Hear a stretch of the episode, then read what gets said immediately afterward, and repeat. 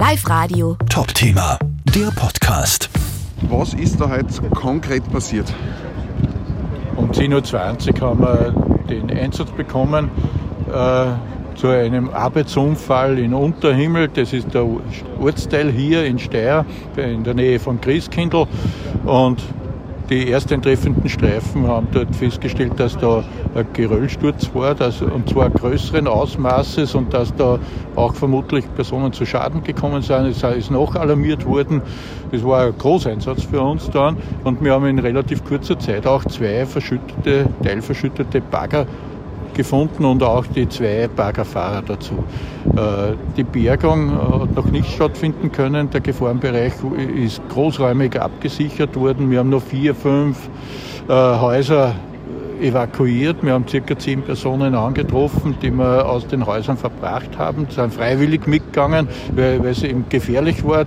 Feldsturz droht auf die Häuser, bedroht auch die Häuser. Und wir haben jetzt große Sperr Sperrungen gemacht, Schaulustige kommen äh, und wir warten jetzt auf den Landesgeologen noch. Der gibt uns dann das Okay und der entscheidet auch über die weitere Tätigkeit aller Einsatzkräfte hier vor Ort, auch der Feuerwehr und der Rettung. Wir hoffen, dass wir keine weiteren Opfer mehr finden. Wir hoffen, dass wir demnächst mit der Bergung der Opfer beginnen können und dass wir auch da freiräumen und freimachen können. Aber was genau passiert und in welcher Reihenfolge und zeitlich auch, das sagt uns der verantwortliche Geologe dann.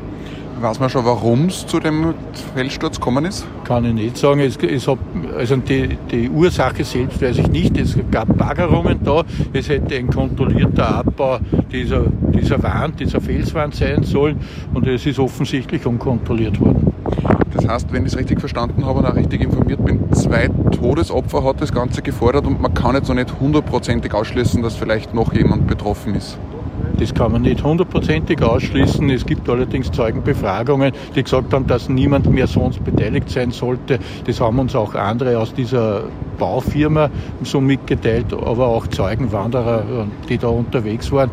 Und jetzt hoffen wir, dass das auch so ist. Aber das wird sich erst morgen, übermorgen wahrscheinlich rausstellen, je nachdem, wie halt die Aufräumarbeiten starten können. Äh, der Geologe kommt, haben Sie schon gesagt. Äh, was sind generell die nächsten Schritte? Das sagt uns der Geologe. Der Geologe sagt einmal, ja, es ist gefahrlos möglich oder nein, es muss noch abgebrochen werden, kontrolliert von oben.